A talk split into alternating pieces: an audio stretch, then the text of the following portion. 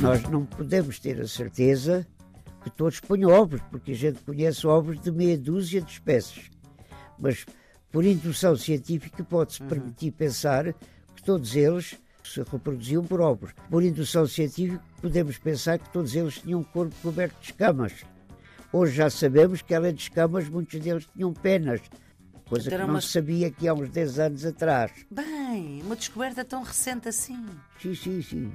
Há os chamados dinoaves, e nós hoje já sabemos que a transição da evolução dos répteis foi no sentido das aves. Tanto que nós dizemos que as aves são os dinossauros do presente. Um passarinho, um pardal ou uma avestruz, para a sistemática biológica paleontológica, hum. é um dinossauro. Estamos com o chamado avô dos dinossauros, António Galopim de Carvalho. Na realidade, é, é avô do Domingos, da Francisca, do Mateus. É o mais conhecido geólogo português, é diretor emérito do Museu Nacional de História Natural, doutorado em sedimentologia e geologia na Universidade de Sorbonne, em Paris, e na Universidade de Lisboa. É autor de uma vastíssima bibliografia científica de divulgação e também de ficção. E vejam só, o professor Galopim de Carvalho tem não um, mas três livros sobre culinária, com poejos e outras ervas, as sordas, migas e conversas e o último, que é de 2019, com coentros e conversas à mistura. Portanto, além de uh, ser um divulgador científico e um professor, é também um homem que se interessa por aquilo que nós comemos. Professor na Faculdade de Ciências da Universidade de Lisboa durante 40 anos, jubilou-se em 2001 como professor catedrático e é responsável científico por vários projetos de investigação nas áreas da geologia marinha e da paleontologia dos dinossauros ou dinossauros. Mas eu sei que nós temos os dinossauros. E devemos dizer dinossauros ou dinossaurios? Olha, eu digo dinossauro porque na origem o homem que era o diretor do Museu de História Natural, o primeiro diretor do Museu de História Natural de Londres, foi ele que classificou, que, que definiu o nome do grupo, uhum. disse dinossauria, dinossauria no plural. E deinos, que quer dizer terrível, saurias, que quer dizer lagarto, porque nessa altura se pensava que os dinossauros eram répteis, eram e são, uhum. mas como aqueles ossos que se encontraram eram todos de répteis de dimensões Enorme. enormes. Ora, se a gente imaginar um lagarto com aquelas dimensões, ele é uma coisa terrível. Ah. Então, o prefixo deinos, terrível, resulta da ideia que se tinha de saber que Era aqueles ossos eram de répteis, mas que eram de répteis muito grandes. Então, dinossauros, o dinossauro deu. Olha, eu digo dinossauro porque respeito essa tradição. Mas diga uma coisa: quando esse seu colega inglês diz dinossauria, está a falar latim? Os nomes da, da, da taxonomia biológica usam muito o latim. Claro. Exatamente. Mas nós, nós dizemos um saurio, nós não dizemos um sauro. Ora, portanto devemos dizer dinossauros. Hum. Mas os filólogos quiseram, e já me demonstraram, deve-se dizer dinossauro. Ah. Pronto. Então... Agora, deve-se dizer dinossauro. Os nossos amigos espanhóis dizem dinossauro, como eu. Hum. Ora, quem faz a língua é quem a usa.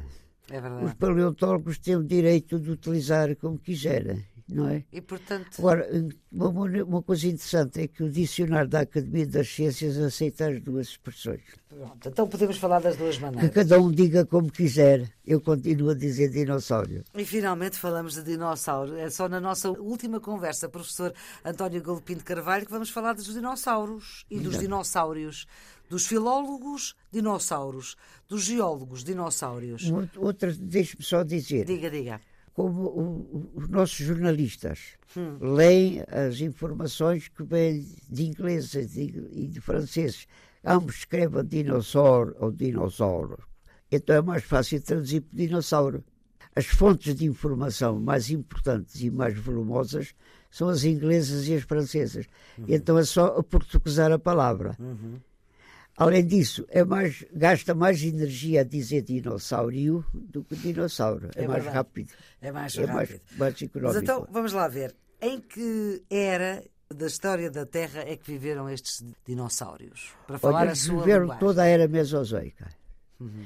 E era mesozoica, era, ainda bem que faz essa pergunta, era mesozoica divide-se em três unidades fundamentais. Certo. O Triásico, o Jurássico e o Cretácico. Jurassic Park, não é? Do filme Ora do bem, Spielberg. o, o- o Triásico é a primeira unidade do Mesozoico, que vai aproximadamente dos 200 milhões de anos para aí, 180 milhões de anos aproximadamente. Nós não temos dinossauros no Triásico, mas há na Argentina, há por muitas partes do mundo, há dinossauros do Triásico.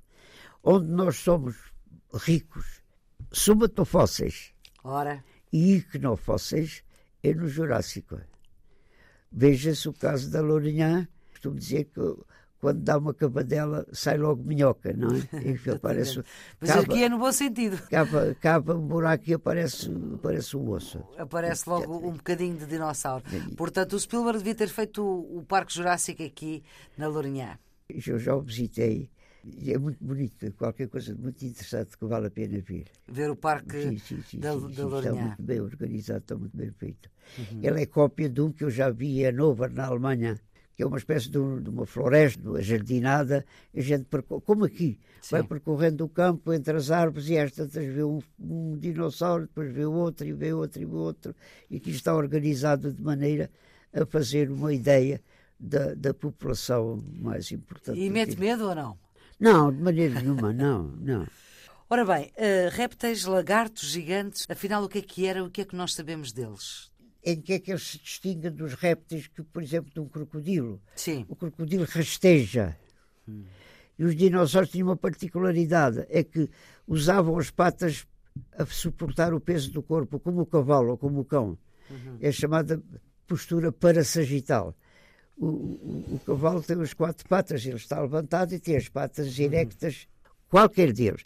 Tanto a galinha assenta o corpo sobre as patas, tem o corpo superior Sim. e as patas é que assentam no chão. Os répteis, os répteis, a lagartixa, a osga, o crocodilo, rastejam, têm a barriga no chão e andam. Portanto, esta postura parasagital é característica dos dinossauros. Agora, que eles têm corpo de réptil, têm corpo, têm ossos de réptil, têm uma estrutura anatómica de réptil que o permite classificá-los como tal. Agora, outra coisa que nós sabemos é que os houve herbívoros e os houve carnívoros. portanto, a comerem vegetais, vegetarianos e a comerem carne. Exatamente tal qual como hoje na, na savana africana tem uh, os gnus, Sim. as zebras e tem os leões que, que as apanham para comer. Exatamente. Havia exatamente a mesma coisa. Os nichos ecológicos eram muito parecidos com os de hoje, só que em vez de mamíferos eram sobretudo répteis nessa altura. Havia E répteis nascem de um ovo, não é? nascem de ovos e nós temos a prova disso. Nós não podemos ter a certeza que todos ponham ovos, porque a gente conhece ovos de meia dúzia de espécies. Mas, por indução científica, pode-se permitir pensar que todos eles se reproduziam por ovos. Por indução científica, podemos pensar que todos eles tinham um corpo coberto de escamas. Hoje já sabemos que, além de escamas, muitos deles tinham penas, coisa Então que não uma- se sabia que há uns 10 anos atrás. Bem, uma descoberta tão recente assim. Sim, sim, sim. Há os chamados dinoaves, e nós hoje já sabemos que a transição da evolução dos répteis foi no sentido das aves. Tanto que nós dizemos que as aves são os dinossauros do presente.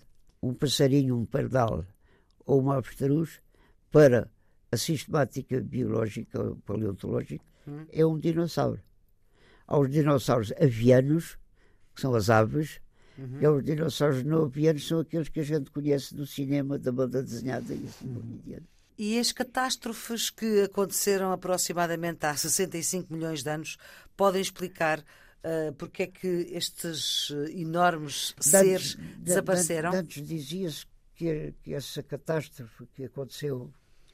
Nós temos documentos geológicos que comprovam que há 65 milhões de anos Uhum. há um meteorito de grandes dimensões que cai sobre a Terra.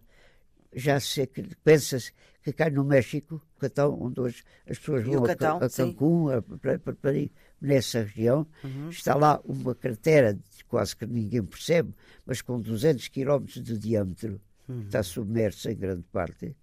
Nós temos a certeza que isso aconteceu, temos confirmação geológica, temos a confirmação mineralógica, ah, e sabemos que ele se extingue nessa altura. Agora, a proximidade é tão grande que é suposto pensar-se que foi essa, essa catástrofe que criou condições naturais para a extinção. levaram a, não à extinção de todos. Sim. Antes pensava-se que todos tinham extinto. Mas há um grupo, há um grupo de dinossauros que não se extingue. São os dromeosaurídeos. Vi o Parque Jurássico, os Velociraptors. Sim, aqueles mais rápidos. Metem, hum. Esse, esse grupo, pensa-se que esse grupo foi o que sobreviveu. E foi ele que depois, de evolução a evolução, de evolução a evolução, vai caminhar no sentido das aves. Hum. Eles são cada vez menos répteis, cada vez mais aves. Professor António Galpino Carvalho, diga uma coisa. Acha que é útil para quem está a estudar geologia e esta parte da geologia ver o filme Parque Jurássico do Spielberg?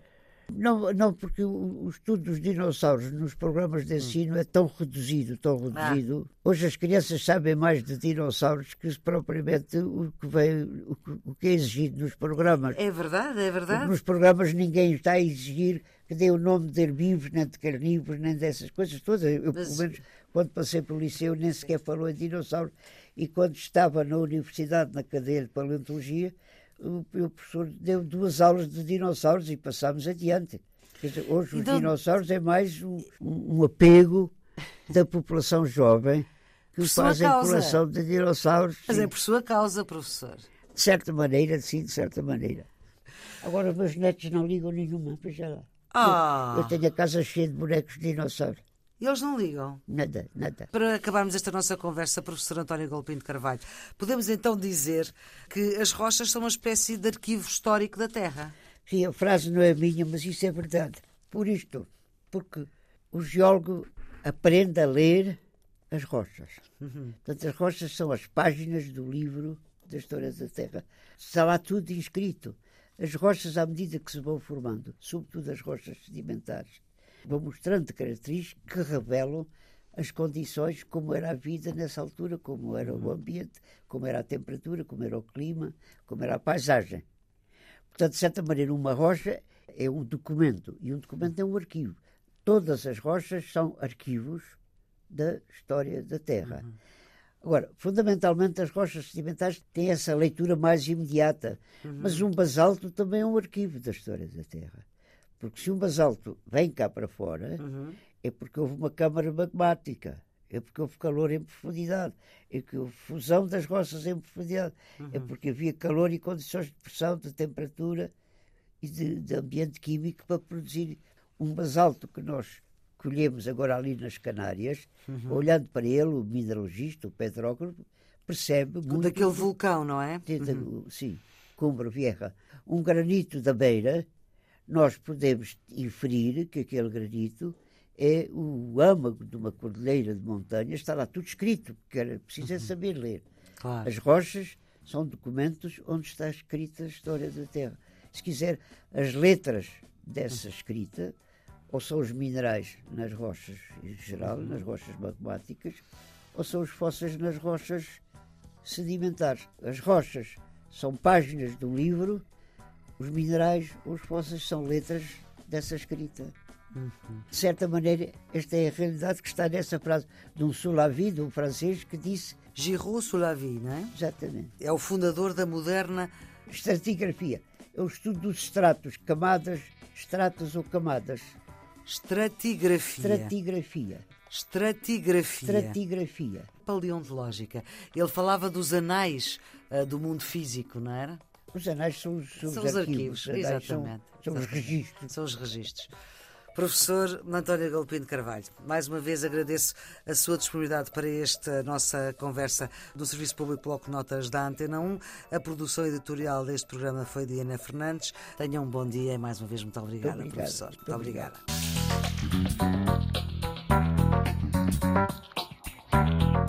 obrigada.